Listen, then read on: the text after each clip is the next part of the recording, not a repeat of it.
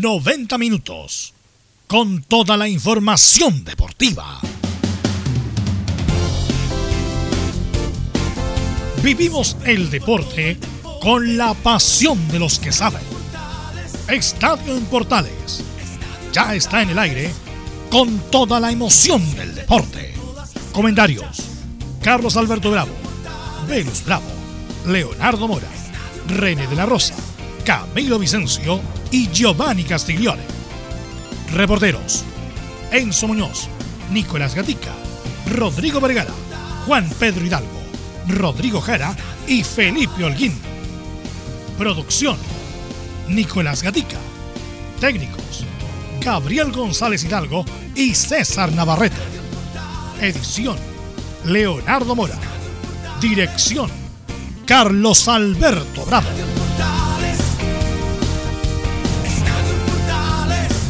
Estadio en Portales es una presentación de Ahumada Comercial y Compañía Limitada.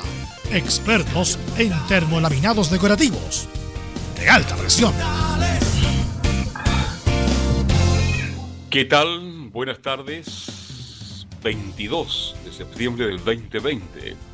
Iniciando ya el trabajo de Estadio en Portales hasta las 15 horas con toda la información del deporte nacional e internacional, al estilo, por cierto, de Estadio en Portales. De inmediato vamos con saludos. Don Nicolás Gatica, ¿cómo está usted? Muy, pero buenas tardes. ¿Qué pasa en Colo Colo? Ahora sí. Ahora sí. Así se me había, sí, se me había pegado ahí la, la comunicación. Sí, bueno, en Colo Colo ya sabemos que viajó el equipo Albo allá a Brasil para enfrentar al Atlético Paranense mañana. Sabremos la probable formación de Colo Colo porque ya hay dos opciones que maneja el técnico Alberto Jara para mañana, ya descartando a Paredes, a Barroso y a Saldivia. Bien, muchos lesionados en Colo Colo. Lorenzo Muñoz, ¿cómo está usted? Muy, pero muy buenas tardes. Buenas tardes, Carlos Alberto. En Universidad de Chile escucharemos la palabra del delantero Nicolás Guerra, que habló con los medios de comunicación y se refirió a varios temas, entre ellos el próximo partido, obviamente, que va a ser con la Unión, pero también al tema de Carlos Heller. Dijo que lo apoyó mucho el delantero azul. Bien, esto y mucho más en el reporte de Universidad de Chile. ¿Cómo está usted, don Felipe Orguín? ¿Cómo está la Católica? Buenas tardes. Buenas tardes, Carlos Alberto, y a todos los oyentes de Estadio en Portales.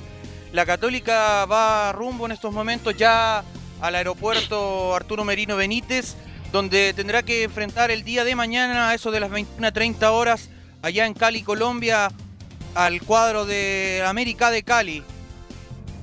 Perfecto, eso y más tendremos entonces en el informe de la U Católica. Don Laurencio Valderrama. De la UC. De la UC. Nadie le dice la U Católica. Pero yo sí. No, no, pero nadie La U para mí es la U Católica. Buenas tardes, don Laurencio. ¿Cómo le va? Buenas tardes.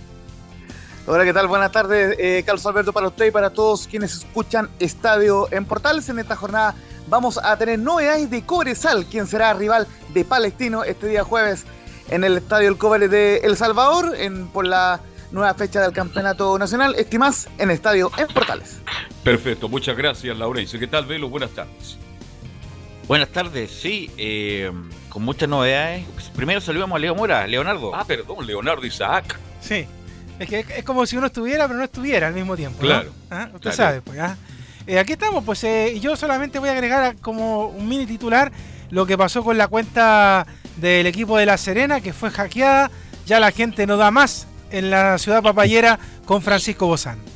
Pues ese Pozán viene de una escalada muy mala en la U de Conce, después toma La Serena y sigue igual de mal. Así que bueno, tenemos novedades con lo de la U, lo de Heller, parece que se está arrepintiendo Heller por la información que salió ayer en DirecTV. Así que lo vamos a comentar también con Enzo. Y ayer, después nos va a indicar con detalle Leo Mora el calendario y horario ya de las eliminatorias. Por lo tanto, vamos a ir con los titulares que lee con energía Nicolás Gatica. Ok, vamos entonces con estos temas de portales hoy día martes. Comenzamos claro que la confirmación de las primeras fechas de las clasificatorias para el Mundial de Qatar. El jueves 8 de octubre Chile va a jugar ante Uruguay en Montevideo a las 19.45 horas. Luego el martes 13 de octubre Chile recibe a Colombia a las 20 horas en el Nacional lo más seguro. En Chilenos por el Mundo. Isla Seguro. finalmente dio positivo por coronavirus y deberá estar hasta fin de mes en Ecuador. Atención con eso. En Italia ya hay fotos, claro, de Arturo Vidal junto a Alexis Sánchez. Ya fue confirmado justamente el volante como jugador del Inter de Milán. el tenis cerramos con una buena ya que Cristian Garín en el abierto de Hamburgo derrotó al japonés Chikori. Esto y más en Estadio en Portales. Mira, bien rápido bien de, Nicolás Gatica. Más corto que Giro sí, Más corto que Giro Laucha. Sí, eh, Leo Mora ahora me, me, puede indicar el detalle de la... Porque también, como siempre, está la posibilidad de eh, adelantar el horario porque justamente para el horario del partido está la famosa franja electoral que empieza ahora este, este viernes, me parece. claro, Así que revisemos los horarios, Leo. Y justamente fue presentado hoy día en el Consejo Nacional de Televisión un show ahí. Bueno, pero con respecto a la selección, bueno, tiene programada su estreno para el jueves 8 de octubre cuando visite a Uruguay en Montevideo. Este partido está programado para las 19.45 horas en el Estadio Centenario. Esa es la primera fecha y horario. horario de la franja es 20.45, por lo tanto se toparía con el, con el segundo tiempo. Tal cual. Mm. Y el otro partido, que también tiene problemas con el horario, está programado para el martes 13 de octubre cuando la selección le toque jugar de local ante Colombia a las 20 horas en el Estadio Nacional. Sí, bueno, el Estadio Nacional es un el estadio de la selección. definitivo, no hay que ponerlo nunca condicional. Ahora, Leo, ¿y cuál es la, el camino a seguir? ¿Qué Chile va a pedir? Me imagino que el horario fue consensuado con la Comebol. No creo que vayan a pedir el cambio ahora a menos de una semana de esto, ¿no? Eh, bueno, es lo que están. Eh, bueno, eh, apareció en, solamente a través del canal oficial del fútbol chileno. Hay un, un, entrevero para ver qué es lo que va a pasar con esto, pero hasta el momento nadie se ha referido de manera oficial, ni desde la NFP, ni desde la televisión en general, de los que son los que están en la transmisión, porque recordemos que justamente es el, eh, un canal abierto que también va a transmitir el partido y ese es el problema que hace que se tope con los horarios, ni la gente de la Conmebol que ya programó los partidos, así que por el momento no hay ninguna respuesta oficial, yo creo que se mantiene todo como está Velus, ¿ah? Eh, por eso es un, es un, detalle para, porque obligatorio las franjas, no sé si podría pedir una opción Chilevisión, Turner, que es el dueño de los derechos, que pagó una millonada de plata para la eliminatoria.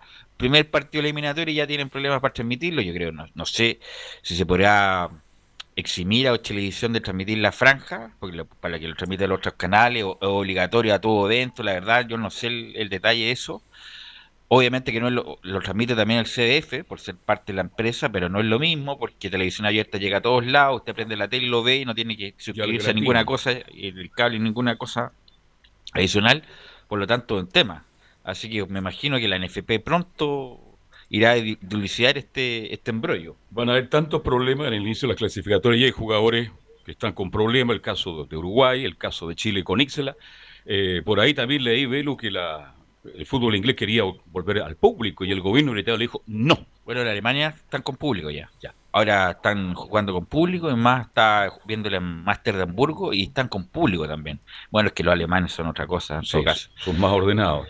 Pero bueno, hay rebrote en Europa, en, Francia iban a empezar las clases presenciales y tuvieron que suspenderlas en más de 30 colegios en París y así en España, así que va a ser... Eh, bueno, va a ser permanente hasta que no haya una vacuna, confinar, desconfinar y así, así nos vamos a ir por un buen tiempo. Y el fútbol, lo más probable, por lo menos en esta parte de Sudamérica, difícilmente pueda volver con público en el En el corto plazo.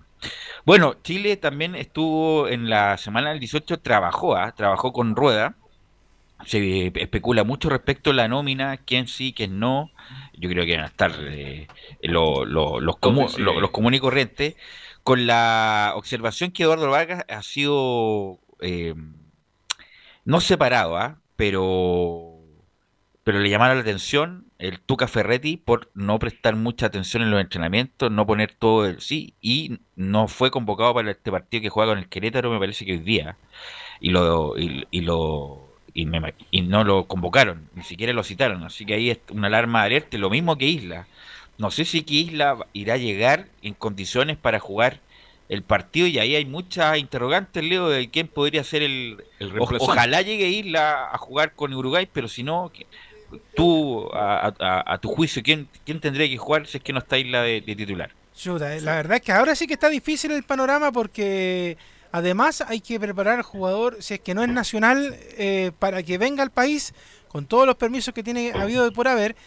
Y, la verdad es que no, no, sé, por ejemplo, si uno busca en el medio local, no sé quién podría tomar el puesto de, Isla. Bueno, hay varios nombres, pero bueno, y ahí depende del gusto de cada uno. Está Paso, que siempre ha sido siempre el, como el reemplazante de Isla, aunque ahora no esté jugando bien, está Fue en salida. fue en salida, que está jugando, Fuenzalía sí, que- el hombre. sí, que está jugando muy bien en la Católica, Pero de Eh, hecho, sí, si te fijas, al Chapa lo están haciendo jugar un poco más arriba ahora.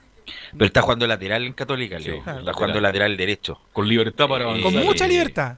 Si Sí. está jugando lateral, ahí hay dos nombres, ¿quién más podría ser? eh? y, y- No hay más, que- pues, viejos. ¿Quién más?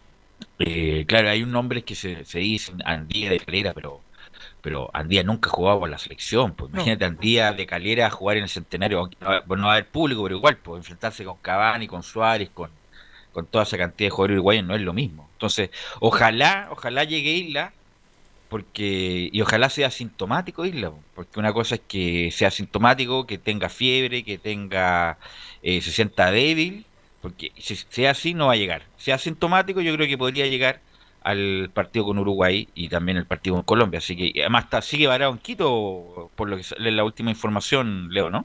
Eh, sí, pero mira, ¿sabes qué? De hecho, yo estaba viendo por acá, el que corre con ventaja para ser llamado es justamente Óscar Opaso. Él es como el, el que podría estar en, en la nómina. Si me pregunta a mí entre Opaso y el Chapa, yo me quedo con el Chapa claramente, por, por, por Por, lo el- que... por por- la actualidad. Claro, por lo que es, tiene un muy buen presente en estos momentos en la Católica. De hecho, es cosa de verlo. Ni siquiera uno puede decir, ah, pero es que el Chapita está más viejo. No, pero fíjate los partidazos que se está mandando No, ahora está jugando muy bien. en la Copa Libertadores. De No, hecho, y tiene más experiencia que Opaso también. Claro, mucho más pero, experiencia. pero están ahí, ¿eh? son los que están Yo- dando vuelta. Yo, si estuvieran todos habilitados, Isla de lateral, Isla, Medel, Maripán, Mena, aunque no va a jugar así y rueda, eh, Pulgar, Aranguis, Vidal, el Chapa fue en salida, como jugó la Copa América del 2016, que jugó muy bien ahí con Pizzi, como cuarto volante, Vargas y, y Sánchez. Oye, qué débil, ¿ah? Eh, Vamos, Var- débil. ¿De Bueno. dónde? No veo un equipo competitivo. Lo digo Pero eso es lo mejor que tenemos. po. Claro, pues te digo, no, no, la gente no le tiene fe a esta selección. Pero eso es lo mejor que tenemos. Entonces, mejor no especular de ninguna cosa. Eh, Vargas, no sé si. Bueno, ¿Dejó nu- afuera Marcelo Díaz usted? Pero si nunca lo ha llamado Rueda. Y, si, y si lo llama, lo no lo va a llamar ahora, si no lo llamó. Luchó todo este periodo Rueda para no llamar a Marcelo Díaz, lo va a llamar ahora. Ni, ni, como en, Nica lo va a llamar a Marcelo Díaz. Después de todas las polémicas que tuvo justamente por no llamarlo, lo va a llamar ahora. No, si yo creo que no va a estar. Eh, Muy débil nuestra selección. Pero si es la misma. el presente de los jugadores chilenos que ninguno es titular. ¿Cómo que no? Solamente Arangui, titular, titular. titular es Arangui, el resto es Vidal. Vidal está sobre la media.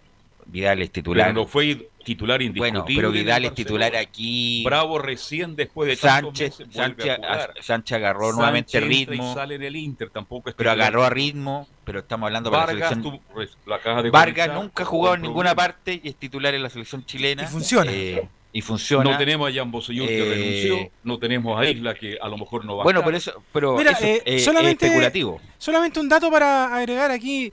Eh, Felipe Holguín, quien también nos aporta un poco como ha estado él pendiente de lo que es la Copa Libertadores junto con el Nico Gatica. Eh, Óscar Opaso aparece como uno de los jugadores con más quites en la Copa Libertadores. ¿ah? Está en el primer lugar de, de lo, de lo que es la Copa Libertadores en, en general. Después está Matías Viña y otros jugadores.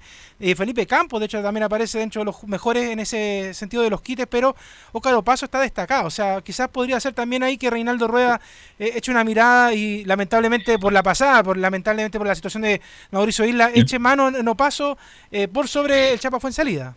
Yo tenía un entrenador que decía, mira, este jugador quita 10 balones, pero entrega mal 20. Así es como que se anulan ese tipo de estadísticas. No, pero Paso, insisto, un Paso siempre ha sido una, Está.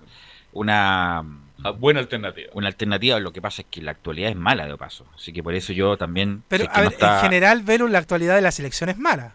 Sí. No, no, no, Hasta el de mejor la- de la selección es malo ahora. Pero estamos no hablando del con el el Chapa anda bien. El Chapa anda bien. No, pero anda bien en la Católica. po. El tema es que Bueno, cuando y tú lo llevas a la selección, no han funcionado ahora. La selección de Rueda es un desastre. No, De- eso es otra cosa, estoy de acuerdo. A mí Rueda no me gusta, siempre lo he dicho, ojalá incluso debería haber cortado su proceso antes. Pero estamos, yo estoy hablando de la actualidad de los jugadores. Alexis Sánchez, después de mucho tiempo, retomó su nivel después pa- post pa- parate y tiene ritmo y jugó bien en el Inter de Milán. A- Arturo Vidal es un jugador para el nivel chileno de, de otro nivel. Aranguis titular indiscutido. En el, El más regular en el Ba- Bayer Leverkusen, Pulgar hasta la hasta el COVID era también titular, incluso lo quiere el, el list de Bielsa, eh, va, va a ser una oferta por, por Pulgar. lo que me llama la atención, y que ahí tendría que rever lo de Maripana, no va a jugar en el Mónaco, lo tiene cortado el técnico, lo más probable es que no juegue, no, sea titular. Gary Medel en el Bolonia, que juega de volante, pero la selección juega de, de central. Claudio Bravo, indiscutible, indiscutible Claudio Bravo, y hasta antes del COVID también era, titular, era titular. Por lo tanto, como lo hemos manifestado acá, por lo menos yo, nosotros tenemos 12 o 14 jugadores eh, confiables para echar mano. Ahora, si nos alcanzará con eso, no sé, porque yo veo al entrenador, insisto, muy buena persona, simpático, caballero, pero que aquí en Chile no se ha validado, independiente de los éxitos anteriores que he tenido en Honduras, en el Atlético Nacional de Medellín. Ahí yo no tengo no lo tengo ninguna fe y lo he dicho desde siempre, ¿ah? hace más de un año y medio he dicho, ojalá Ojalá que cambiemos de mano, porque con este entrenador, la verdad, veo muy difícil Llegar prosperar. Ojalá me equivoque y. No, no, lo equivoquemos todos. Ojalá me equivoque. que opinar antes de. Y, y, y, Rueda nos pueda conducir a nuestro tercer mundial de los últimos cuatro que se ha jugado. Bueno, pero vamos a escuchar a jugadores que estuvieron en el microciclo y es, muy importante escuchar su testimonio. Y uno de que pintaba para bueno y que tiene pajarito en la cabeza después de su salida o no llegada a Colo Colo, estuvo en el entrenamiento, se fue, fue justamente Juan Carlos Gaete. Muchos no le, no le, no le nunca no le escuchado la así que esta es una buena oportunidad. Leo, eh, Gabriel, para escuchar a Juan Carlos Gaete y su evaluación del microciclo. Me ha parecido muy bien, intenso, que es lo que me esperaba también, por eso me traté de entrenar mucho antes, después de la pandemia, pero tampoco sabía que iba a ser llamado, así que me sirvió prepararme bien en El Salvador. Seguir bien en el club, jugando bien, eh, haciendo goles, que es lo que me vende también de repente, y para que me sigan considerando acá. Bueno, Gaete tiene condiciones que eh, eh, no son muy regulares en el fútbol, chileno, que es rapidez, aceleración, es un jugador interesante, pero bueno, si está mal de la cabeza no hay nada que hacer, pues, Así que ojalá, ojalá sigan su curso en Cobresal, ojalá pueda haber un salto en un equipo grande, en un equipo importante, porque con todo el respeto que me merece Cobresal, es muy distinto las presiones de ese equipo o de otro. Por lo tanto, ojalá Gaete pueda eh, enmendarse. Siempre nos hablaba muy bien del eh, Osvaldo Hurtado, y el entrenador que lo tuvo también en Santa Cruz el año pasado, hablaba muy bien de él. Y vamos a escuchar a otro que también que le tiró un peso como 10.000 kilos encima de ruedas justas, y, las declaraciones no tienen nada que ver Valdivia con Aranguis, pero vamos a escuchar a Pablo Aranguis respecto a cómo Elten evalúa este microciclo. Bueno, primeramente feliz de ser parte de este microciclo. Eh, creo que en estos dos días llevamos cosas muy positivas, eh, trabajos que, el profe nos está imponiendo, eh, todo, el tema de pases, eh, diagonales, evitar el pase vertical y creo que, ha sido, que han sido dos días muy positivos para nosotros. Son palabras muy importantes para uno. creo que ahora tengo que, llevarlo a cabo dentro de la cancha, primeramente haciendo las cosas bien en mi equipo para, para hacer una opción acá y cada vez que me toque venir acá demostrarlo, eh, poco a poco ir tratando de ganarme mi espacio para, el día de mañana poder estar. Ojalá mejore el rendimiento en la U de Arranque que ha sido bajo en relación a lo que mostró la primera etapa.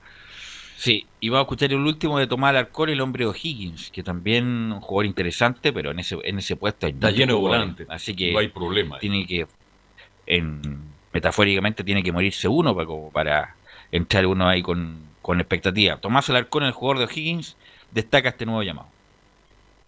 Bastante emocionado por, volver a la cancha, por, estar nuevamente vistiendo los colores de la selección. Siempre es un agrado y todos quieren dar lo mejor de uno, todos quieren lucir como lo, están haciendo en los clubes. Entonces los entrenamientos son de bastante intensidad, de, al 100%. Entonces eso le da un plus extra a, los entrenamientos. Como lo dije recientemente, es un orgullo para, para mí y para mi familia vestir estos colores. Entonces, para cada jugador de fútbol es, un orgullo. Entonces, uno tiene que estar siempre preparado porque uno no sabe cuándo van a llegar la oportunidad. Entonces, creo que hay que prepararse de la mejor manera para poder representar al país y poder esperar esa tan ansiada citación a la selección que, que uno tanto anhela.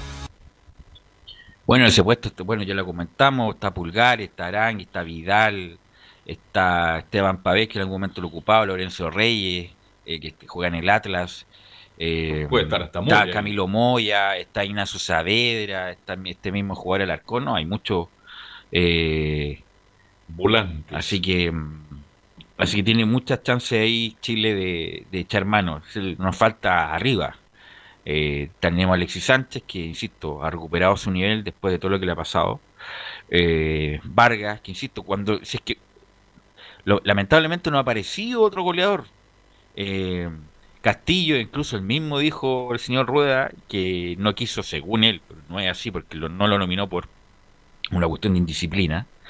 Eh, le dio la oportunidad, tuvo un año Nicolás Castillo y no anduvo, y además encima tiene la, la tragedia, el drama de su lesión, que no sabemos si va a volver, y si es que vuelve, ¿cómo va a volver Nicolás Castillo? ¿Quién más? Eh, está Jan Menezes, que hizo un gol ayer en la Liga Mexicana, pero, pero, pero, Yo usted olvidó a Zagal. no, pero sacarlo tiene como de otro puesto. No, lo digo en Zagal. broma, fue irónica. Eh, Zagal ha tenido más oportunidades que todo. ¿Quién más, Leo, delantero? No hay. Puch, Puch, pero juega de otra cosa. Puch, Sí. Puch es más, más eh, juega más por, por la banda. Claro. ¿Qué, qué otro jugador me.? No, No, sé, de hecho por tú eso lo- los nombraste a todos, pues, desde los que son titulares hasta los que son menos titulares. De hecho, yo apostaba en su momento por, por Felipe Mora como uno de los recambios de en la selección chilena, pero la verdad es que terminamos confiando siempre en los mismos, en Alexis Sánchez, en el mismo Eduardo Vargas, que de hecho sabemos que es el goleador de la selección. Pero la verdad eh, no, no hay mucho recambio. Si uno va a mirar, por ejemplo, quizás en algún momento, pero muy lejano, estaba hasta Ángelo Enríquez, ¿te acuerdas? Pero, Claro. no fue nada, no pasó nada. Era, era, bueno, de la misma generación de Nicolás Castillo, eran los hombres a futuro puestos como titulares y lamentablemente por A, B, C motivo no, no se pudieron consolidar. Castillo tuvo una, tuvo una, un problema, un, ¿cómo se llama lo que tuvo Castillo? En el, ¿Cómo es la, hay la cuestión? es con T, empieza con Sí. T. La lesión que tuvo Nico- Gatica, Leo, la, la que tuvo un... A ver si me ayuda Nicolás Gatica. Bueno, pero hay otro jugador. eh, Pinilla ya es descartado la selección. Por las características, porque si usted me nombra a Castillo No, permanentemente. pero Vanilla está lesionado además. Era un nombre, parece. como emergencia. Mira, lo que Pinilla pasa es que eh, Castillo Pinilla tuvo una. Tuvo una lesión en el cuádriceps, eso fue lo que tuvo, Sí, una pero trombosis. fue una. Eso, una trombosis, eso, eso es lo que tuvo, justamente, una trombosis. Y los que son. Yo conversé con un cirujano vascular. eh, está bien, los que juegan amateur puede que pueden seguir jugando, pero los que tienen fútbol profesional es muy riesgoso. Pero yo creo que le va a poner la- las ganas a Nicolás Castillo justamente para volver. Y ahí está el problema, en la delantera, o sea, ya en el medio tenemos, nos, arreglamos al medio, los laterales ya, nos podemos arreglar, centrales tenemos, Paulo Díaz, que nos juega en River también es una, es una posibilidad. Eh, Vegas, el hombre de México, que está jugando muy bien, también una en el arco ya no, no está bravo, está Arias, ya ahí tenemos. ¿Y ¿Quién es el Eh, tercero? eh, y el tercero te lo regalo, puede ser Ya. cualquiera. Pero pero arriba está el problema. Está. Y acá en el mercado local, en Católica está Puch, ya lo comentamos, eh, San Pedro es extranjero, Lescano es extranjero, en la ULA Ribey es extranjero, Guerra no creo, no, no da. No está, no está. no Eh, en. Colo Colo, eh, volados, ahí hay uno. Ahí hay una Ahí alternativa hay uno, interesante. volados. Volados, ahí sí. una, es una chance real. Eh, volados, que un hombre desequilibrante en el medio local y con su velocidad también podría hacer aporte. ¿Quién más? Eh, Talleraldino, que se fue de Augas a México, le perdimos la pista. Y así, pues, y así, lamentablemente, y, y tiene razón, ahí tiene razón Rueda, que algunos jugadores que se van eh, mejorando, van teniendo minutos en el fútbol chileno, se van al extranjero Y y, lo pierden juegan. toda continuidad y se pierde totalmente del mapa. Eh, bueno, ahí nos comenta Nicolás Gatica por interno que Jiménez, el central de, de Uruguay, José María Jiménez. claro, tiene COVID. Sí, señor. Sí, de hecho, el Atlético de Madrid informó el contagio de coronavirus de su zaguero central, José María Jiménez. Eh, según reveló el club colchonero, el charrúa arrojó positivo en las últimas pruebas realizadas ayer y ya se encuentra aislado y cumpliendo la correspondiente cuarentena en su domicilio. Bueno, el mismo Cholo Simeone también estuvo con COVID, así que algo, algún problema ahí en el Atlético de Madrid Que sufrió. con el contagio. Sí, el Jiménez, Jiménez es uno de los jugadores eh, Importante. más importantes de Uruguay, joven, que está muy cotizado, e incluso sonó en equipos más importantes de Italia. Eh, claro, José justamente María Jiménez, Godín eran los centrales, claro, ¿no? que Godín ahora se fue al Cagliari a, a jugar. Así que bueno, esto es lo. y- y- insisto, estamos a la vuelta de la esquina, lo comentamos ayer. La nómina debería salir a más tardar el jueves, Leo, ¿no? Sí, lo más probable es que ya la tengamos ya en la siguiente hora.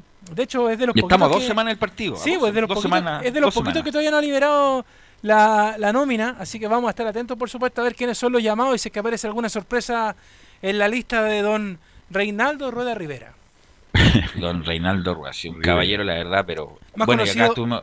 Más conocido como el profesor neumático. Como Profesor neumático. Estuvimos acá con el flaco Leiva en su momento, lo entrevistamos, habló maravillas de rueda. Pero ¿quién no? Pero Claro. sí, un- debe ser una gran persona y un- ha sido un buen entrenador. Pero igual que los jugadores de fútbol, uno no puede vivir el recuerdo, se, este- se tiene que estar validando permanentemente y en Chile ha tenido dos años para buscar a jugadores Eh, pero te hago de una, todos te lados. hago una pregunta, Sí. Belu, porque tenemos esta fecha eh, y de hecho eh, aquí estamos jugando un poquito con fuego porque todos sabemos que el tema del coronavirus nos tiene bien limitado en cuanto a partidos, porque quizás podamos jugar esta fecha doble ahora y quizás después no podamos, nadie sabe. Pero yo- Mm. yo te hago una pregunta así, bien al hueso. Si Rueda pierde estos dos partidos, ¿se tiene que ir?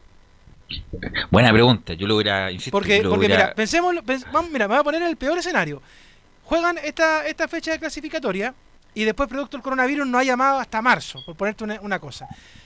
Y, y en todos estos meses, si Chile perdiera esta jornada, esta jornada doble, ¿se tiene que ir o no? ¿Hay que, hay que Depende- buscar un técnico? ¿Qué, qué- qué se pasa? Depende cómo pierda. Por ejemplo, si Uruguay pierde luchando, jugando, dejando un buen sabor, yo creo que no. Y con Colombia, aunque independiente de cómo se juega, hay que ganar.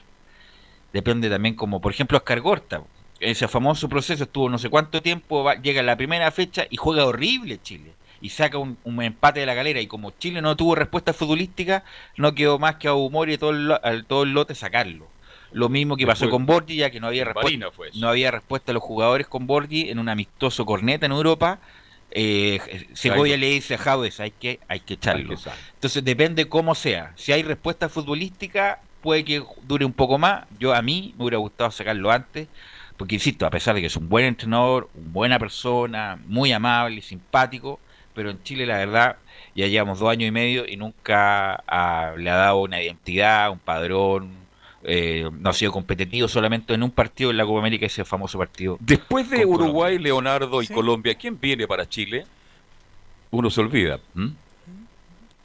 Vamos a- Porque usted, Sí, usted porque tiene la, viene la fecha en noviembre. Claro, por eso, por inmediatamente. eso pregunto que a lo mejor es no. Bueno, si llegamos a noviembre con cuatro partidos y no tenemos el puntaje ideal, yo viene, creo que ahí. viene Perú y viene Venezuela, ¿Perú de local o de visita? de local. De el- local. de local. Sí. No, y ahí tenemos que ganar. Pues Perú, 12 de noviembre y 17 de noviembre eh, de Y visita sacar en un empate con Venezuela, mínimo. No, y no, incluso Chile debería ir a ganar, independiente que ha mejorado mucho Venezuela, pero Claro, hay que pero ganar yo, para... no me, yo no me quiero adelantar tanto, por eso yo pregunto, si, por ejemplo, Carlos Alberto, ¿usted qué dice? Si, ¿cómo, si le va mal a Chile en, esta fecha que viene en octubre, ¿se tiene que ir Rueda? Sí, si, si pierde los dos partidos jugando mal, sin idea futbolística, tiene que dar un paso al costado. Y sobre la misma les pregunto, ¿existirá algún candidato en estos momentos que quiera agarrar el fierro caliente de Chile? Difícil, ahí, ahí está Buena más pregunta. difícil, ah, ahí está más difícil. En un momento sonó el mismo Holland, Sí, Eh, pues. se habló de Holland de, que- de tomar en la selección, pero está difícil ahora, eh, y la- además las arcas de la NFP no están muy buenas. Se habló de Eh, Quintero en un momento dado. Quinteros también, a mí no me gusta Quintero en todo caso para la selección. Eh, Holland sí. Porque no tiene cana, dice usted no tiene experiencia. No, no, Es que Holland. como se tiñe el pelo, No, por sí eso tiene, le tiene- tiene más que experiencia Quintero, pero en cuanto al juego. Eh, Holland me, me parece un poco más, más arrojado, más audaz. Pero bueno, así que estamos ahí atentos a lo que va a pasar con la selección porque estamos a la vuelta de la esquina. A dos semanas del partido, no queda nada, no queda nada para ya que los jugadores vengan a Chile, estén Pinto Durán. Lo que sí, la buena noticia es que Chile va a construir un centro de entrenamiento, lo más probable en San Bernardo. ¿ah? Capital del folclore. Eh, San Bernardo, ahí en, cerca del Cerro Chena Sitio que ocupaba la Escuela de Infantería de San Bernardo. que bienes nacionales se lo va a pasar, no sé bajo qué modalidad, como datos, arriendo, eh, rendo, qué sé yo. Y ahí eh, Chile, y está muy atrasado Chile en cuanto a su infraestructura, eh, podría ser el centro deportivo. Estaba La Reina y San Antonio, pero yo creo que San Bernardo tiene la primera opción. Así que bueno, en otro momento lo vamos a comentar. la carretera Lo panamericana. vamos a comentar con más detalle. Vamos a ir a la pausa, Leo, y volvemos con el informe de Colo Colo porque Colo Colo juega mañana por Copa Libertadores. Radio Portales le indica la hora. 14 horas, un minuto. Comercial IAC Compañía Limitada. La mejor calidad mundial en laminados decorativos. Comercial IAC Compañía Limitada es Vertec en Chile. San Ignacio 1010, Santa Rosa 1779, Avenida Mata 446 y Portugal 501. Comercial IAC y Compañía Limitada es Vertec en Chile. AIG Legal es un estudio de abogados cuya misión es entregar una asesoría directa, veraz y personalizada para todos los ciudadanos. Contamos con especialistas en derecho de familia, herencias y derecho laboral, entre otras áreas. Visita nuestra página web www.aiglegal.cl o comunícate con nosotros y agenda una reunión sin costo al número más 569 73 04 67 92 AIG Legal. ¿Quieres tener lo mejor y sin pagar de más? Las mejores series de televisión, los mejores eventos deportivos, equipo transportable, películas y series 24/7. Transforma tu TV a Smart TV. Llama al 973-718989. Twitter arroba panchops. ¿Qué tal? ¿Cómo están todos? Les saluda Carlos Zapag. Yo quiero invitarlos a todos a escuchar de lunes a jueves de 20 a 22 horas y los viernes en larga duración de 19 a 22 horas portaleando la noche. Buenos datos, el pronóstico del tiempo, el horóscopo y un especial musical. Ya lo saben, lunes a viernes para cerrar la jornada portaleando la noche en la primera de Chile, uniendo al país de norte a sur. Te esperamos. Visita www.radiosport.cl, el sitio web de la Deportiva de Chile. Programas, noticias, entrevistas y reportajes, podcast, radio online y mucho más. Todo lo que pasa en todos los deportes lo encuentras en www.radiosport.cl. La Deportiva de Chile en Internet. Termolaminados de León, tecnología alemana de última generación. Casa Matriz, Avenida La Serena, 776 Recoleta. Foro 22 622 56 76. Termolaminados de León. Radio Portales en tu corazón, la primera de Chile.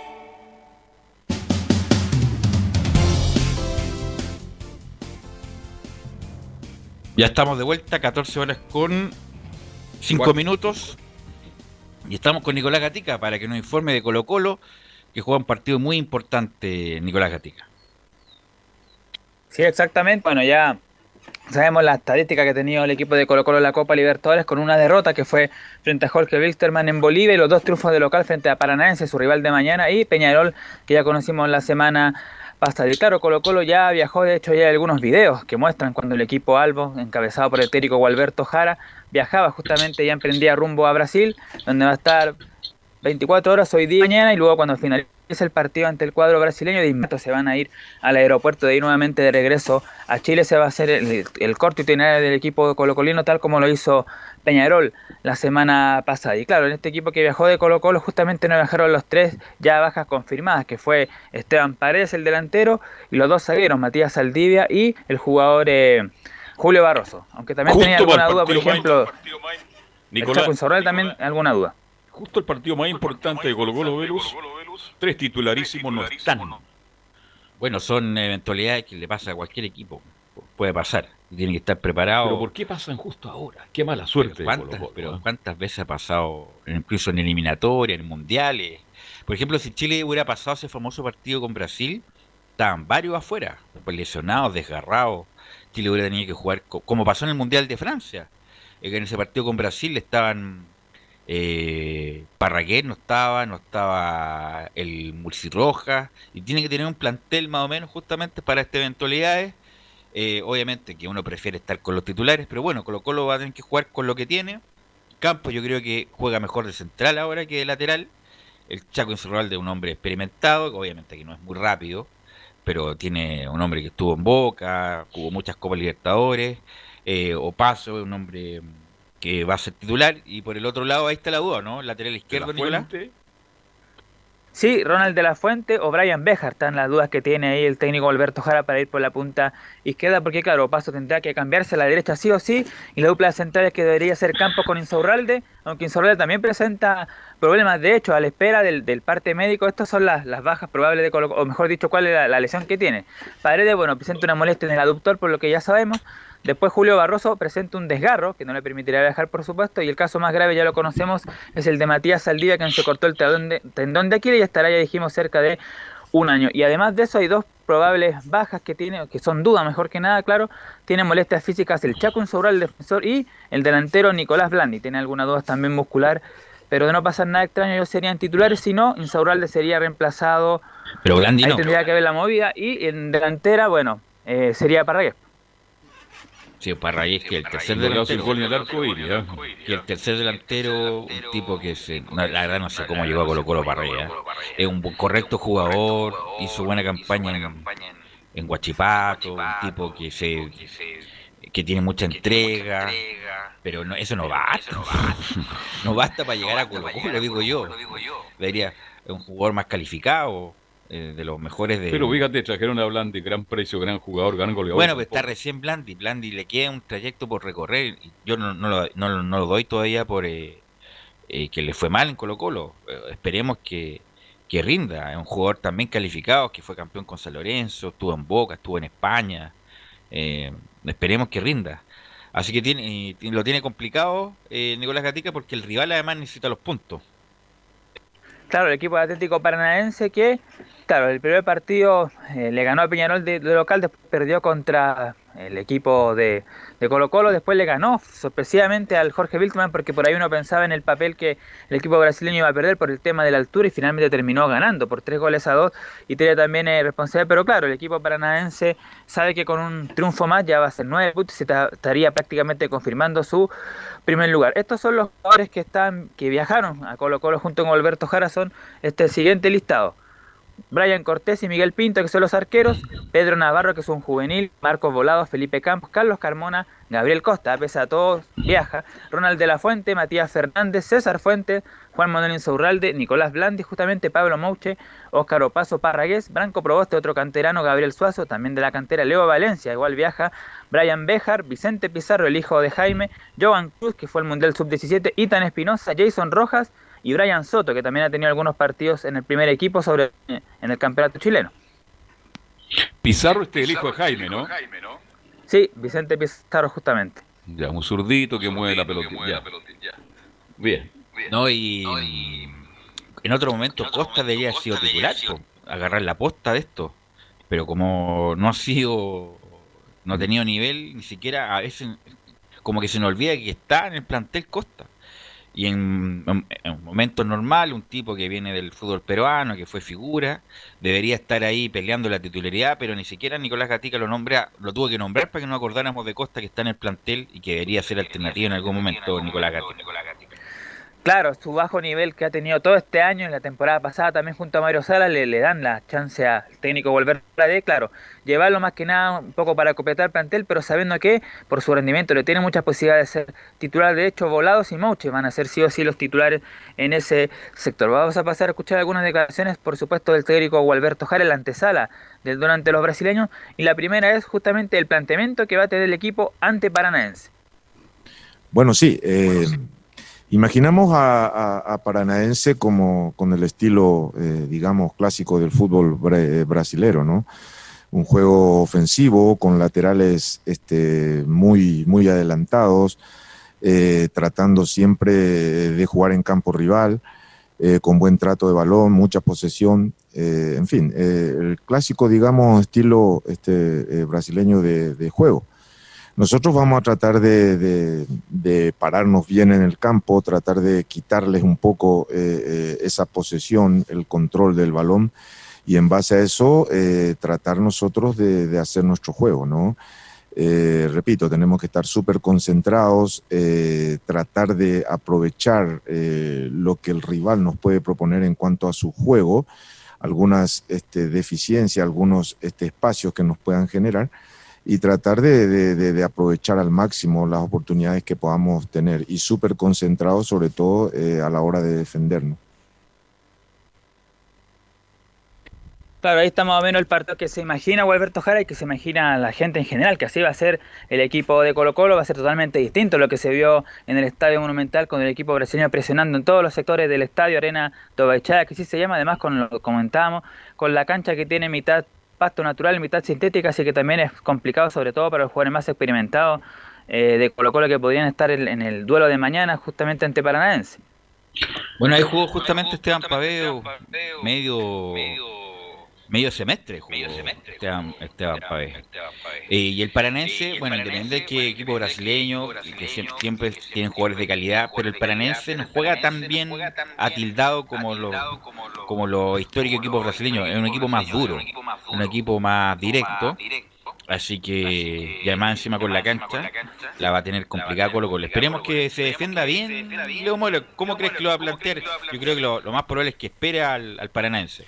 Sí, yo creo que sí, pero mira, igual de todas maneras a mí me gustó un poco lo que lo que planteó Colo Colo eh, en el partido de la semana pasada. No lo vi en Colo Colo tan desesperado, más allá de que eh, partido complicado, pero eh, de, a- de a poco eh, entró en, lo que ellos querían hacer. eh, un equipo, de hecho, que justamente espera la propuesta para ver qué es lo que va a plantear Paranaense, pero después va con todo lo que pueda encima. La- lo lamentable sí que ustedes lo hablaban al comienzo del reporte del Nico, son las bajas que tiene Colo Colo.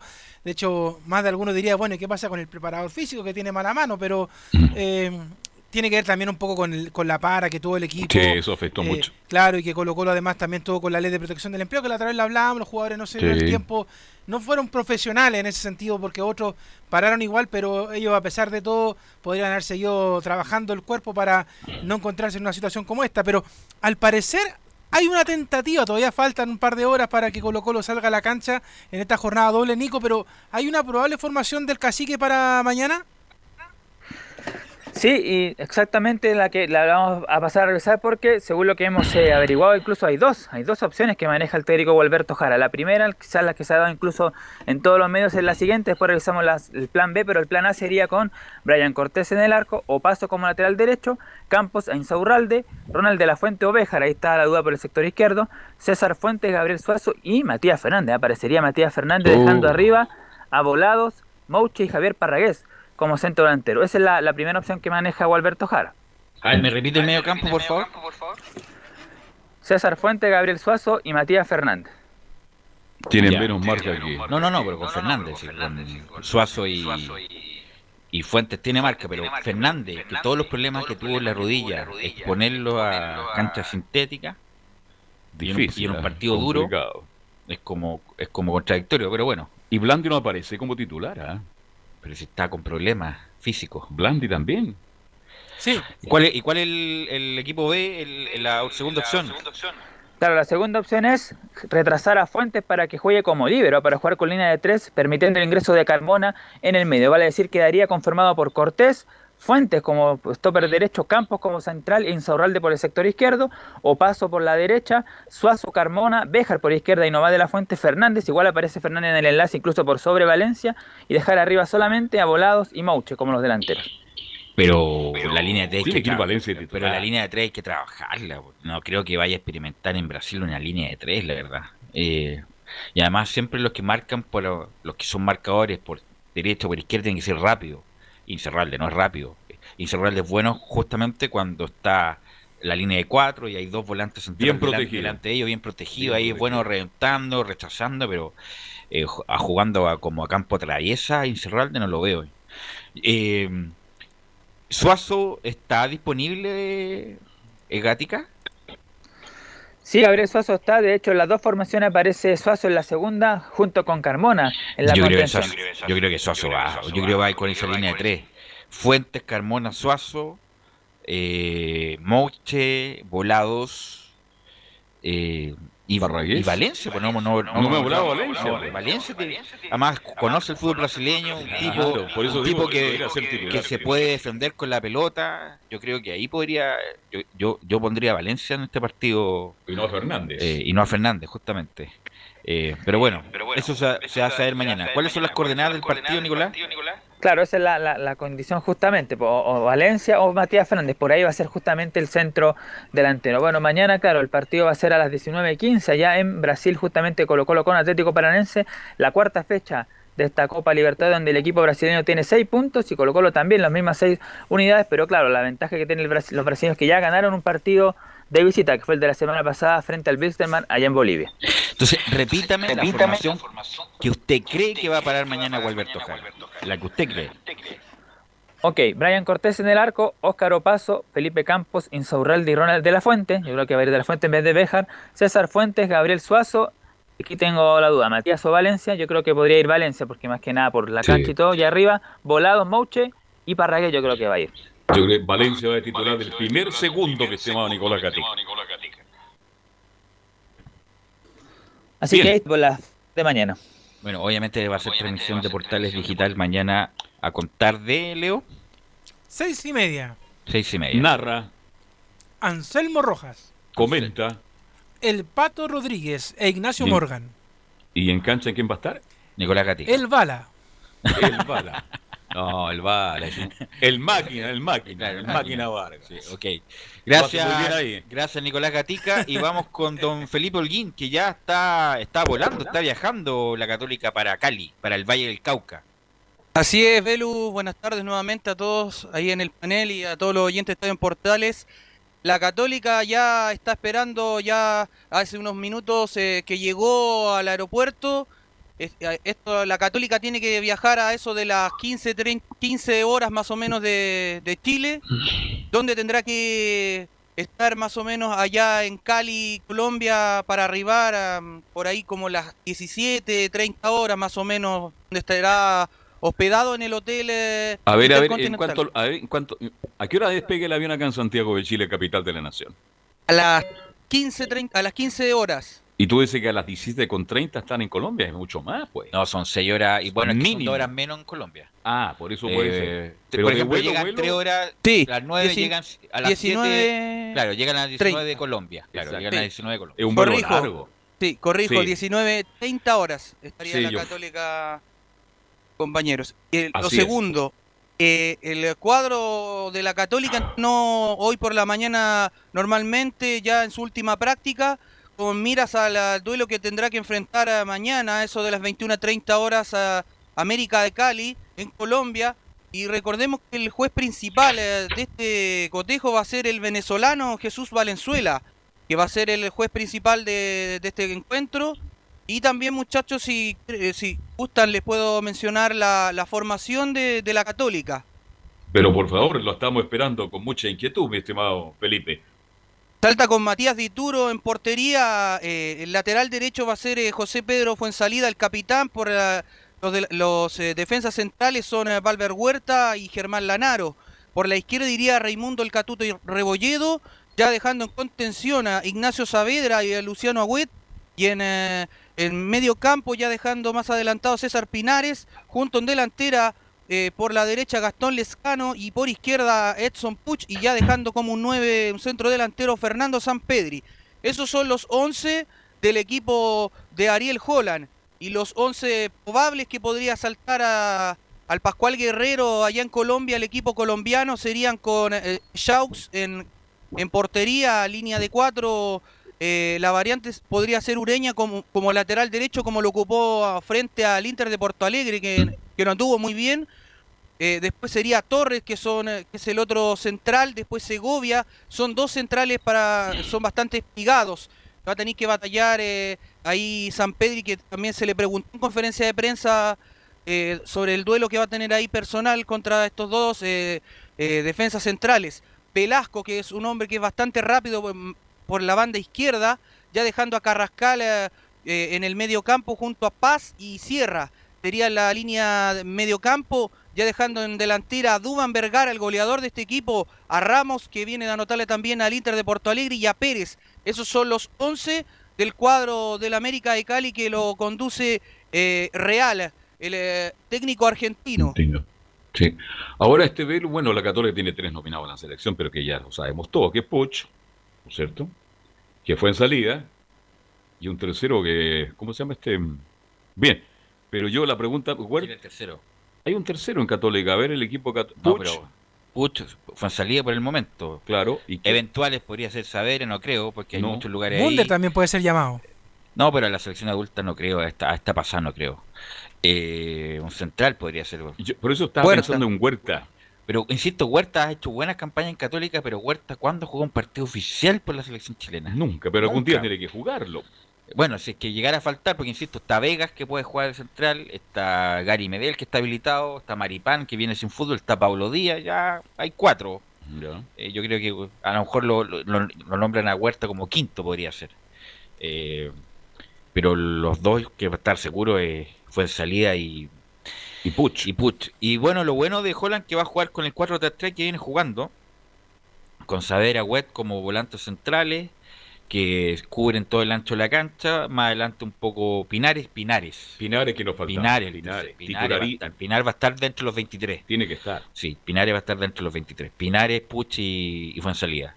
Y arriba Lescano, cubriendo todo ese sector de la derecha, San Pedri como centro delantero y Puch por la izquierda encantándose adentro. Eh, América de Cali, insisto, eh, se ha validado nuevamente como un equipo competitivo, estuvo mucho tiempo, como cinco años en la primera B, le costó mucho subir y salió campeón. Salió campeón la temporada pasada. Eh, el América de Cali está haciendo una buena Copa Libertadores. Le hizo un gran partido al Inter de Porto Alegre. Mereció empatarlo. Lo, lo perdió sobre el final. Así que, como decía Ureña, no sé si tenemos Leo a Ureña, usted me indica. Pero claro, Eh, pues. Sí. eh, usted lo va a tirar, don Felio, ¿no? Sí, pues. Así es. Ya, entonces Mire. Ureña, un jugador muy importante eh, que se ha hecho dueño del mediocampo del América de Cali. Pero está jugando lateral derecho. ¿eh? No, pero a Sí, veces eh, juega. Adelante, Felipe. Para acotar, disculpen muchachos, eh, eh, sí, el técnico real lo ocupa, lo ocupó ante el Inter de Porto Alegre eh, como lateral derecho, pero donde no se vio muy bien. Después lo cambió en ese partido y lo puso en el mediocampo junto con eh, su compañero de en el medio, que es eh, Donde juega ahí. Claro, ese es su, su, su puesto natural.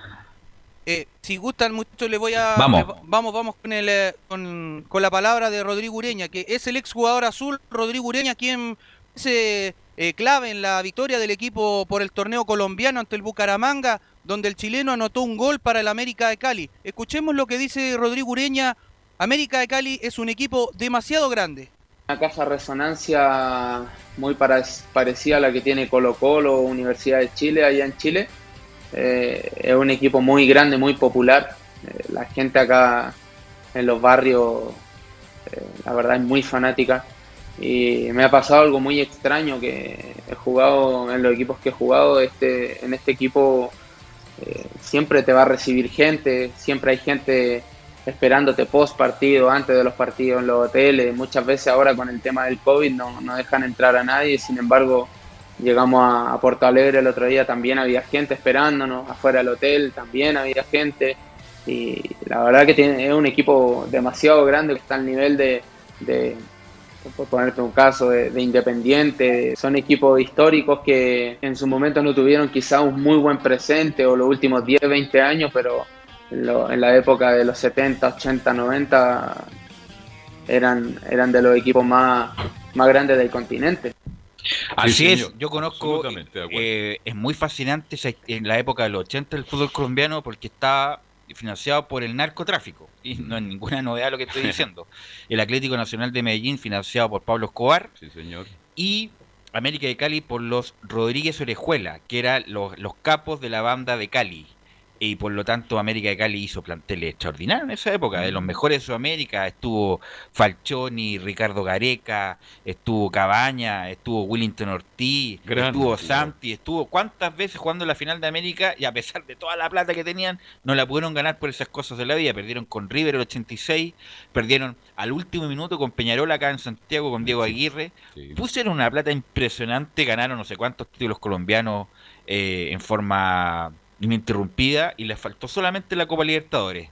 y justamente la distancia que tenían con el resto de los equipos de Sudamérica era porque eran financiados por el narcotráfico y no estoy diciendo nada que no se sepa. Por eso es independiente de eso, América de Cali es uno Grande de Colombia. Justamente con el Atlético Nacional de Medellín es el clásico máximo de Colombia, Felipe. Y el Estadio Pascual Guerrero estuvo ahí muchas veces yo en ese estadio. Yo conozco la época gloriosa de, de América y cuando se fue La Plata, como dice Velo, América cayó prácticamente en la segunda división y le costó una barbaridad volver, pero siempre con arrastre, siempre con estadios llenos, siempre como dice Ureña, en cualquier parte de donde llega América, ahí está la hinchada, porque es uno de los equipos más grandes de Colombia, mi estimado Felipe. Así es, eh, eh, y Alberto. eh, dato no menor, eh, la Católica, la última vez que jugaron estos dos eh, fue en, eh, en 1993, donde señor. esa semifinal que usted bien la recordará, eh, eh, estaba la vieja Reynoso, como Carlos Almada también por la Católica, un gran equipo que tenía la Católica en aquel en- que no pudo porque ese empate lo dejó fuera de, de- de llegar a la final y posteriormente pasó al Cali. Así fue. El Pato Toledo era el golero de esa época. Pero, Católica. ¿cuán- ¿De qué estamos hablando? ¿De Del qué año? 93.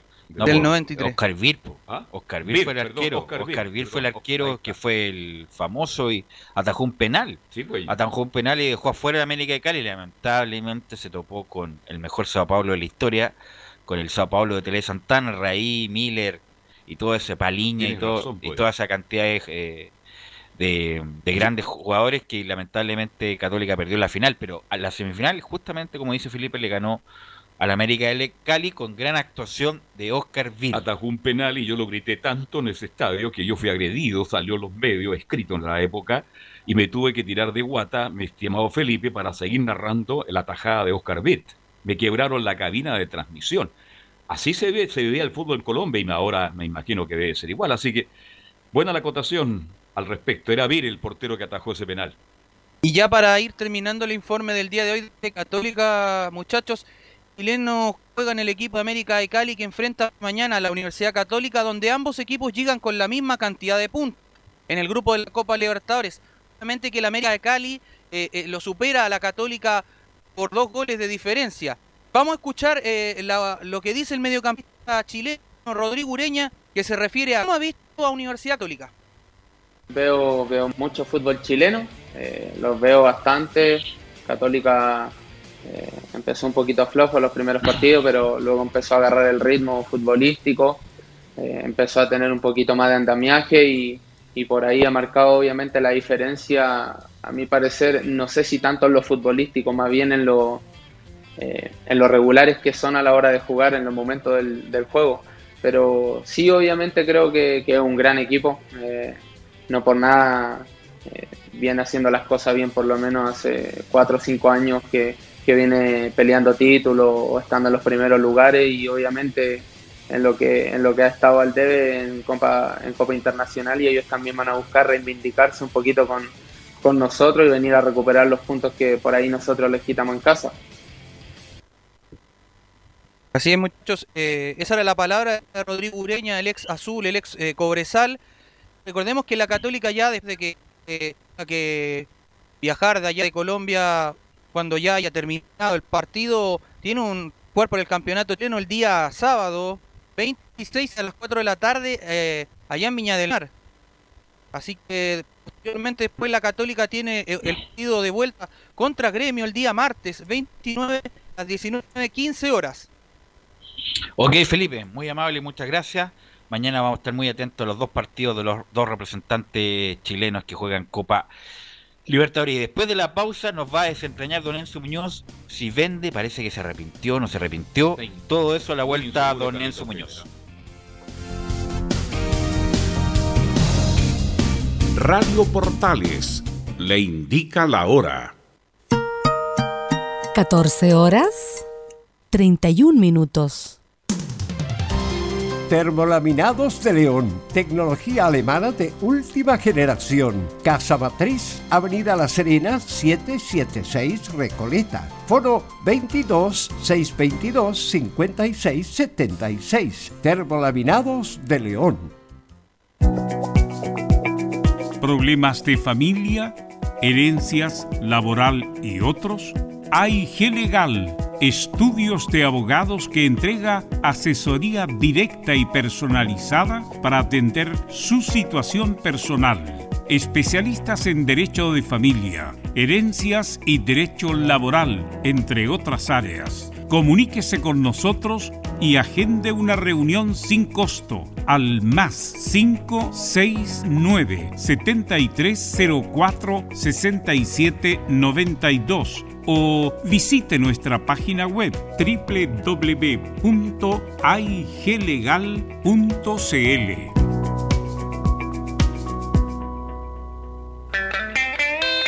Hola, hola, ¿qué tal amigos? Qué gusto saludarles, soy Patricio Fres y les tengo una grata noticia. A las 6 de la tarde en punto estaré en Radio Portales con el Club del Pato. No se lo pueden perder, ya lo saben. 18 horas hasta las 19 horas, el Club del Pato en Radio Portales. Nadie me para esta vez. ¿Quieres tener lo mejor y sin pagar de más? Las mejores series de televisión, los mejores eventos deportivos, equipo transportable, películas y series 24/7. Transforma tu TV a Smart TV. Llama al 973-718989. Twitter arroba panchops. ¿Qué tal? ¿Me permite? Muchas gracias. Quiero invitarle para que nos juntemos de lunes a jueves entre las 19 y las 20 horas en fútbol y algo más. Comentarios, análisis, la polémica, los temas de actualidad. Hablaremos como siempre de política, economía, deportes, los temas que a usted le gustan.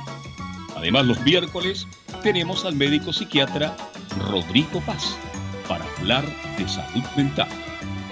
Usted se integra entonces a la conversación de lunes a jueves. La invitación queda extendida. Muchas gracias.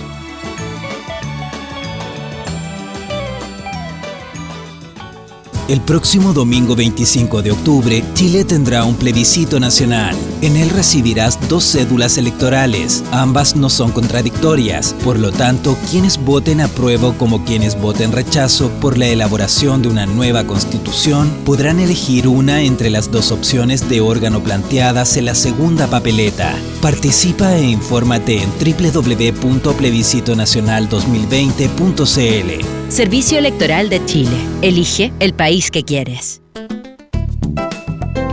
Comercial IAC y Compañía Limitada. La mejor calidad mundial en laminados decorativos. Comercial IAC y Compañía Limitada es Vertec en Chile. San Ignacio 1010, Santa Rosa 1779, Avenida Mata 446 y Portugal 501. Comercial IAC y Compañía Limitada es Vertec en Chile. No se pierda todos los días a medianoche, lunes a domingo en Radio Portales, el tren del recuerdo. Conduce Salvador Fernández. Solo canciones inolvidables de su época. Contáctese con Salvador Fernández al foro 22 319 7959. Le esperamos esta medianoche con el tren del recuerdo en Estación Portal.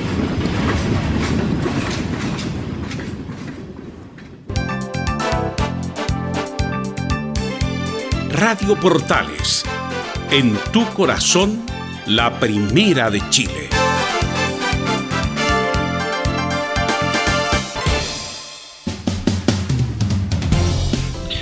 ...14 horas con 36 minutos... Eh, usted, Leo Mora, me tiene que indicar algo. Eh, sí, mientras recabamos más información, pero habló el gerente de selecciones eh, Jan McNiven eh, con respecto a el tema de la programación de los partidos. Eh, de hecho, dice, pedimos a la FIFA la solicitud de cambio de horario para el partido debido a que el publicado ayer lunes no es el acordado por nosotros. Así que hay una disputa ahí entre la FIFA y la gente de, de competiciones de la selección chilena respecto al horario que tiene que ver justamente con lo que hablábamos al comienzo de la franja electoral. Tendría que ser un poquito más temprano, Leonardo, ¿no? Claro, porque el, el partido por ahora está pactado, como lo decíamos, a las 20 horas y tiene ese problema Y eh, también tiene que ver con eh, los vuelos, eh, también eh, para llegar a Uruguay. Todo eso es un problema que eh, está hablando el gerente de competiciones de la selección chilena en este instante. Ok, vamos a aclarar entonces lo del horario. Todo por el plebiscito. El apruebo Sí, rechazo. Claro, el 25 de octubre el famoso plebiscito y la campaña empieza este viernes, El viernes, parece. el viernes. Así que eso. Bueno, don Enzo Muñoz, eh, hay rumores que dicen que Heller se habría desistido de la venta de acciones porque puros rumores nomás. Yo, habría descubierto que dentro de los que querían comprar la U habían empresarios del fútbol ligados a la liga local. ¿Usted qué sabe, don Enzo Muñoz? Sí, tal, lo comentábamos ayer precisamente, Velus, en, en este mismo programa, en este mismo horario, el tema de que estaba pensando Carlos Heller en no vender sus acciones del cuadro azul y, y principalmente uno de los impedimentos para venderla era necesariamente saber quién se las iba a quedar. No era que Carlos Heller dijera, no, yo las vendo, me despreocupo, no quiero saber nunca nada más de lo, de lo que pasa en los destinos de la U. No, Carlos Heller era de las personas que, ya, ¿a quién se la estamos vendiendo? ¿Qué es lo que, ¿Cuáles son sus intereses dentro de Universidad de Chile? Y dentro de las personas, de las supuestas personas implicadas en esta compra de Universidad de Chile, hay una persona que lo más probable es que en estos momentos esté en Italia porque dos representados suyos están en un mismo equipo. Estamos hablando del señor Fernando Felicevich, que tiene varios intereses en varios equipos. Y uno de estos compradores de la U habría sido parte del grupo de Fernando Felicevich.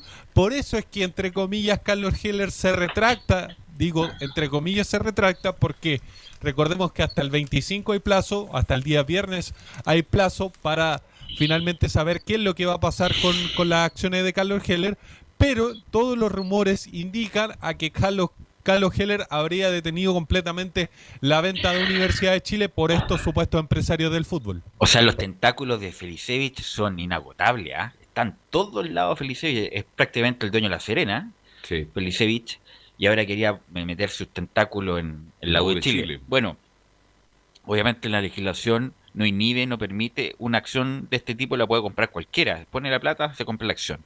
Pero, pero acá en la U y está- estaba leyendo en la pausa justamente unas declaraciones de Carolina Copo, que es la, una de las directoras de Azul Azul, que son representantes de la Universidad de Chile.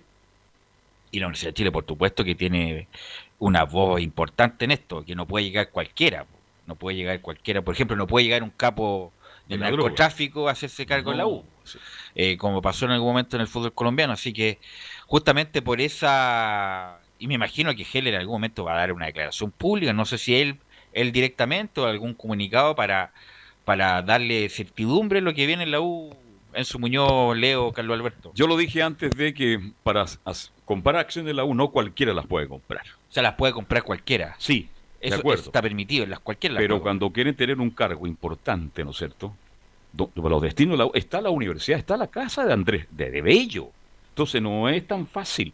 Ahora, si está presionado por la Universidad Carlos Heller, bueno. Ahora, si Carlos Heller está actuando por sentido No, no, propio, con pero- responsabilidad, habla bien de Heller. No, pero lo que me estaba comentando Enzo es que se descubrió que hay eh, Por eso te digo. dirigentes del fútbol local que están comprando que no son de la U. Eso habla muy bien de Heller, que O más sea, allá de lo bien- malo o, o pésimo que no lo sé hizo si como habla bien, eh, lo mínimo exigible de un tipo que tiene el paquete con- de control máximo de la U.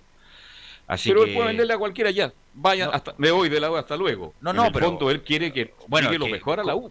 Y eso habla bien también de él, de una u otra no es que manera. no habla bien, es que lo mínimo que tiene que hacer un tipo responsable. Bueno, no, pero Lo que pasa es que, Velus, Velu, Velus, hay mucha gente que es irresponsable y le da lo Eso- mismo. por eso mismo. es Eso lo mismo te iba a decir yo, Velu. Tú, tú dices, es lo mínimo. A ver, momento.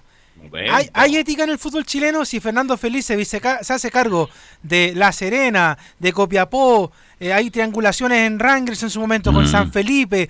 ¿Hay ética en el fútbol chileno? O sea, Carlos yo- Heller, Carlos Heller está saliendo de lo común, al revés, Pues, como dice es que Carlos. estoy- no, es que yo estoy hablando de Heller, que entre comillas, hincha de la U de cuando chico, que se subía al bus con el ballet, que la gustó. Entonces, un tipo que es tan, le gusta tanto lo que es fanático, lo mínimo que le pido a un tipo de, de, ese, de ese estilo es que por lo menos deje, al- se va a vender las acciones a tipos confiables, a tipos conocidos, Claro, lo y que no a pasa es cualquier que- persona. Entonces, que lo, lo que pasa es que en el fútbol- en el por fútbol ejemplo, moderno, Leo, lo mínimo, por ejemplo, por ejemplo, Leo. Sí. Leo es un gran productor, un gran productor. Yo sé que nunca nos va a fallar y nunca nos va a dejar. Entonces, si Leo baja ese nivel, no, pues Leo es de un de, es un desde.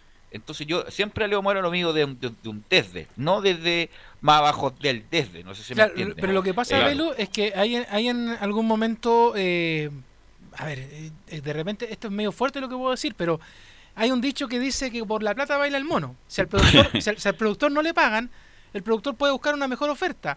Y ahí de repente uno no mira eh, a- eh, quién es el postor. De- y, y- de repente uno dice, no, lo que pasa es que esta persona es buena. No sé, por ejemplo, así por ejemplo cayó Carabineros, así cayó la Iglesia Católica, porque uno- supone que estas personas van a hacer lo mejor por mantener una institución bien, pero resulta de repente, como dice Carlos, a lo mejor Carlos G les podría decir, ¿sabes qué más? Yo me quiero liberar de la U y sea el, bien. el- el que sea, yo si me va a pagar, yo me voy. Lo que pasa y ahí es que se te olvida si hay, una- decencia o no, hay o una, hay una cuestión emocional que Gel lo único que quiere es irse a la U. Eso está fuera de discusión. A- aún así perdiendo plata, porque va a perder una cantidad de plata impresionante. O sea, de, de, de comprar la acción en 1500 a venderla a, todo rentar a 500 pesos. O sea, una pérdida de plata impresionante, pero él justamente por la familia que están cansados de la de los de los trolls en las redes sociales, de los De la amenaza de la amenaza, está cansado y todo lo demás. Pero bueno, al ver que quién podría hacerse cargo en la U con estos nuevos controladores, y me imagino que tiene muchos informantes, eh, estaría echando un pie atrás Enzo según lo que circula la ¿Sabes lo, información. sabes lo que pasa, Belu, antes de darle el pie a Enzo? Que al final esta cuestión termina siendo un show. O sea, eh, que vamos a vender, que no vamos a vender, que sí vamos a vender. Y al final de lo que menos se preocupa uno es de la pelotita. De hecho, hoy día eh, escuché una gran parte de la conferencia de prensa del el Nico Guerra que habló ahí. Y le preguntan respecto al tema de la, del tema administrativo, cuando los jugadores son los que menos se meten entre comillas porque ellos están preocupados del partido. Saben de muy semana. poco eso. Claro, entonces No, no saben eh, nada. Y, y- nosotros terminamos hablando de que Heller sí, que Heller no, que No, pero este es, sí, que este es no. impor- es importante para el futuro No, sí, institucional de la ciertamente, U. ciertamente es muy importante, pero que lo que, lo, lo que nos pasa finalmente es lo mismo que yo le critico a Colo Colo, que terminamos hablando toda la semana de Aníbal Moza, que Aníbal Moza, que Aníbal Moza, y de la pelotita poquito y nada. Entonces, por eso digo, Carlos Heller queda muy mal parado, él sí echa pie atrás de que no, es que mira, en realidad no, no quería vender, que sí que se quería vender. Oye, si quiere vender, que venda luego y se acabó el tema, pero, pero si va a estar a cada rato echando pie atrás que este sí, que este no, al final termina haciendo cualquier cosa y la U queda como chaleco de mono. Pero por eso te digo que es lo mínimo exigible a Carlos Gil, un tipo tan identificado con la U, que le gusta la U, que gastó plata en la U, quedó endeudado con la U, y perdió plata con la U, perfecto, es no entregársela a cualquiera. Y ahí tiene el El punto. viernes estaremos muy en el atentos. sentido, no, según lo que se indica ya, es que se arrepintió cerrado, y no va se a vender, arrepintió. no va a vender la acción. No sé si habrá una indemnización Pero, para los pero tú lo dijiste, Velo. Ojalá que haga una aclaración, Carlos de algún comunicado porque justamente para darle certidumbre al club respecto de su funcionamiento, de lo que está haciendo Golver, de- del fútbol del fútbol profesional y todo lo demás, obviamente que darle certidumbre con los que uno trabaja. Y conocer los verdaderos interesados. Pero que ya no se va a conocer, pues. No se Pero va a conocer. si- mira, al final si todo se sabe, Velo, hay que darle tiempo al tiempo. ¿no? Enzo. Escuchemos la declaración que hablaba precisamente Leo Mora sobre que le preguntaron a Nicolás Guerra los temas administrativos, Carlos Heller, qué opina él. Escuchemos lo que dice el delantero azul. Carlos Keller, eh, como tú dices, siempre ha sido muy cercano al club. En lo personal tampoco puedo decir mucho. eh, siempre que estuvo aquí presente fue un gran aporte y gran ayuda para mí. Pero eso es un tema que va más allá de nosotros, es un tema más a nivel institucional y si vienen gente, como tú dices, nueva para aportar, siempre bienvenido, sea lo que sea. Pero nosotros, como digo, eh, va un tema que va más allá de nosotros los jugadores, el plantel y, y nos traemos de eso y no- nos preocupamos 100% en, en- en lo que nos enfoca a nosotros, pues el fútbol. Oye, ¿cómo le sacaban foto a Guerra? ah? Se sentía el flash ahí permanentemente. Claro. El Sensa, pues el Sensa. Pero están viendo las conferencias. No, sola- solamente, remota? la, solamente la gente de prensa de la UPA. Ahí andaba Ah, el, el Cris ya, Parra perfecto. tomando fotos con el Nico Maldonado. Perfecto, perfecto. Enzo. Sí, otra más que tiene que ver, metámonos derechamente a lo que es el próximo duelo de los azules, que es contra Unión Española. Rival que venía invicto hasta el partido con Antofagasta. Escuchemos lo que dice Nicolás Guerra sobre analizando derechamente al cuadro de, de la Unión Española. Como dice, viene de una derrota, pero también viene de varios triunfos seguidos. Es un gran equipo, eh, tiene jugadores muy, muy interesantes, muy buenos, pero como ellos lo tienen, nosotros también tenemos nuestro equipo, tenemos nuestros jugadores con, con experiencia, jóvenes, con trayectoria y la verdad, la verdad es si bien tienen un gran equipo, un gran juego, eh, nos tratamos de enfocar en nosotros, en, en nuestro juego, en nuestros jugadores y salir a mostrar nuestro juego y implantarlo en la cancha en este, en este caso en su cancha. Ahí está la palabra de Nicolás Guerra analizando lo que será este duelo contra la Unión Española. Pero ah, después de la Unión Española viene el partido contra Católica. Si uno lo, lo pone a pensar, son dos rivales directos. Unión Española peleando eh, puestos de avanzada y Católica descontarle al menos tres puntos, considerando que además los cruzados tienen competencias internacionales. ¿Qué piensa de estas semanas que son importantes, que son claves en lo que será el campeonato nacional? Acá lo dice Nicolás Guerra. Se vienen semanas importantes, se vienen semanas eh, con rivales muy, muy competitivos, muy directos, pero también como dijeron mis compañeros anteriormente en otras conferencias que cada partido lo vamos a tomar como una final y vamos a ir paso a paso, ya que un equipo grande como la U tiene que ir sumando de tres casi todos los fines de semana. Entonces estamos enfocados 100% en el domingo y en jugar el partido contra un gran rival que ha jugado muy bien la vuelta de la pandemia y estamos enfocados en eso, en, en, salir a buscar los tres puntos y hacer un buen fútbol. Ahí está la palabra de Nicolás Guerra, que lo más probable es que sea titular contra el cuadro hispano. Galani absolutamente recuperado, ya está para jugar el domingo, Enzo, ¿no? Sí, está recuperado, está haciendo trabajo junto con sus compañeros, el que también está haciendo trabajo, pero diferenciado es Jimmy Martínez. Así que por lo menos hoy día se le vio trotando alrededor de la cancha, no está haciendo competencia debido precisamente a esta lesión que lo aqueja, pero como lo decíamos, en su momento se pensó que iba a ser mucho más grave de lo que es. Afortunadamente el jugador, como, como lo mencionaba, ya está trotando, ya está haciendo trabajo, diferenciado obviamente, pero ya para el, el, día domingo podría estar volviendo a los entrenamientos. Lo más probable es que Jimmy Martínez esté completamente descartado. El caso de Galani es diferente, lo más probable es que sea citado. Yo no, yo no creo que sea titular, lo digo como opinión personal. Aún Hernán Caputo faltan bastantes días para que defina un once titular. Yo no creo que Galani sea de la partida, pero lo más probable es que obviamente va a tener eh, minutos de juego el jugador. Oiga, me, eh, me, dice Don Waldo por acá, usted sabe que Don Waldo siempre está escuchando la radio y, y, como también es accionista de la U, me dice, bueno, con todo este tema que está haciendo Carlos Heller, yo también lo creo, eh, las acciones de la U van a empezar a bajar. Pues, o sea, de hecho, cuando se, se habló de la partida de Carlos Heller como accionista mayoritario, las acciones ya tuvieron movimiento en la U a la baja porque se generó mucha incertidumbre de quién iba a ser la persona que se iba a comprar las acciones de la U, a pesar del buen momento futbolístico que está llevando la Universidad de Chile, pero por la parte monetaria la incertidumbre también genera baja en el mercado Lo financiero. que pasa es que la página económica del fin de semana, tanto el Pulso, la tercera, como los económicos del Mercurio, esta transacción se fijó en diciembre del 2019. Por lo tanto, se, ahora la acción está un poco más alta, pero se había fijado en diciembre del 2019 como fecha de como, como tope de compra. Eh, y bueno, y siguen llegando rumores. Eh, son rumores respecto de lo que, bueno, Guarelo lo dijo, ¿para qué estamos? Lo, Guarelo lo dijo ayer en, en DirecTV. Claro, lo que estaban detrás de esto era Felicevich y Victoriano Cerda, el hombre de Guachipato que insisto, yo amigo suyo. No, no, no es amigo mío, lo conozco. Lo conozco porque era, insisto, él, él le pasaron una pelota y no tenía idea de lo que era una pelota de fútbol. Nunca jugó, nunca se interesó. No sé cómo llegó, ahí, ahí es como el agón perdido de cómo Victoriano Cerda llegó al fútbol y se hizo un hombre muy importante. Es un, un abogado calificado, sin duda, un tipo que se maneja bien, pero el tipo no es, no es que, no No es es que le- no es futbolero, para nada. Pero llegó a un punto de poder importante y a lo mejor por eso eh, eh, Guarelo. Eh, Heller se echó para atrás justamente a sabiendas de que los eh, dirigentes del fútbol local se iban a quedar con una parte del paquete accionario. Eso.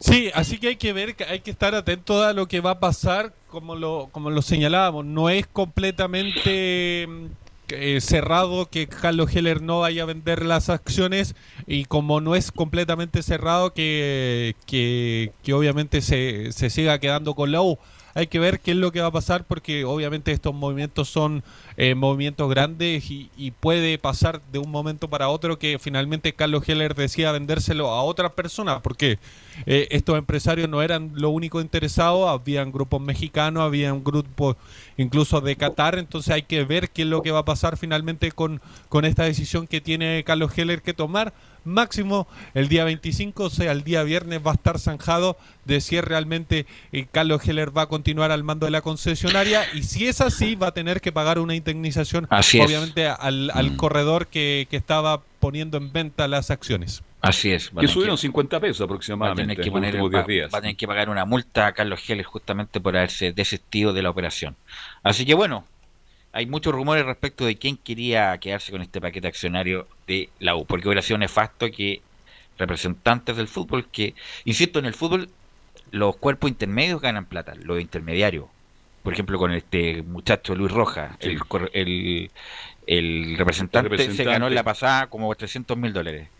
Eh, el, todo esto, los, los, que, los proveedores, eh, los representantes, todo esto, los que en la pasada ganan plata, ganan plata. en el fútbol, pero los clubes que son deficitarios, tanto si no es por los jeques, todos los clubes de Europa estarían prácticamente quebrados, por ese otro tema. Eh, ¿Algo más, eso no, eso nomás con Universidad de Chile, que ya como lo decíamos, se prepara para su duelo del día domingo a las 4 de la tarde, transmisión de Estadio Portales contra la Unión Española en el de estadio eh, del, obviamente en el Santa estadio Laura. Santa Laura, Universidad SEC. Imagínese un día domingo de primavera a las 4 de la tarde en Santa Laura, en tiempos normales, Leo, 15 mil personas. ¿eh? Sí, de hecho, se hubiera llenado el estadio Santa Laura en la capacidad que tiene para este partido, pero bueno, lamentablemente ahora estamos en modo quédate en casa, así que así sacamos la tarea por ahora y hemos estado muy bien, de hecho los clubes en general, Carlos hay que decirlo, se han portado súper sí. bien con todos los medios de comunicación, entregando conferencias, fotografías, así que la verdad no hemos perdido ningún detalle de lo que va a pasar en cada una de las fechas. Así es. Ok, gracias Enzo y vamos con Laurencio Valderrama. ¿Cómo estás Laurencio? Hola, ¿qué tal? Belu, Carlos Alberto, Leo y por supuesto un gran saludo para todos quienes escuchan Estadio en Portales. Justamente Palestino visitará el día jueves a Cobresal en el Estadio El Cobre de El Salvador y vamos a repasar un poco la actualidad del cuadro minero que recordemos viene de perder justamente por dos goles a uno ante la U en Rancagua. Por lo menos para esta jornada tiene cuatro bajas el cuadro de Cobresal eh, por acumulación de tarjetas eh, amarillas. No van a estar el volante Christopher Mesías y el defensa Sebastián Silva, mientras que por lesión no van a estar el delantero paraguayo Ro Rodolfo Gamarra, quien tiene un desgarro, y el delantero nacional Sebastián Céspedes por un corte de ligamento cruzado. Y justamente vamos a repasar algunas declaraciones que dejó en su momento Gustavo Huerta enfocándose en este partido ante Palestino. Y vamos a ir justamente en honor al tiempo por la primera, donde dice que Palestino es uno de los mejores equipos del campeonato y tiene muy buenos jugadores. Uh, Palestino, uno de los mejores equipos del campeonato, por ahí a lo mejor, no sé, en la tabla, eh, por ahí no fija a lo mejor el juego, por lo que he visto, pero tiene muy buenos jugadores, juega muy bien. Pero bueno, en nuestra casa, independiente de quien sea, tenemos que fundamentalmente buscar esos tres puntos. Juega la segunda que vamos a escuchar de. Perdón, eh, Laurencio, eh, cortito. Laurencio, perdón. Este, el otro día escuché una entrevista a Carlos Caselia y propone ¿Ya? a Basay como técnico. Basay ya estuvo en Colo-Colo. Pero ahora con más experiencia podría ser le un fue buen muy nombre. mal en Colo-Colo. ¿Ah? Le fue muy mal. Le fue horriblemente, horriblemente mal. mal. Pero bueno. Los tiempos han cambiado, la vida en Palestino. A lo mejor ahora con más experiencia podría ser un, otra de las alternativas. Perdón, Laurencio. Sí, y, y justamente eh, Basay se va justamente antes de, la, de las derrotas en los clásicos por goleada, entonces obviamente ante la U, eh, así que y justamente bien se recordado va, Basay. Laurencio justamente se va en el partido anterior a la U, asume Luis Pérez y se come el 5-0 Luis Pérez del famoso gol, el famoso clásico con San Pablo.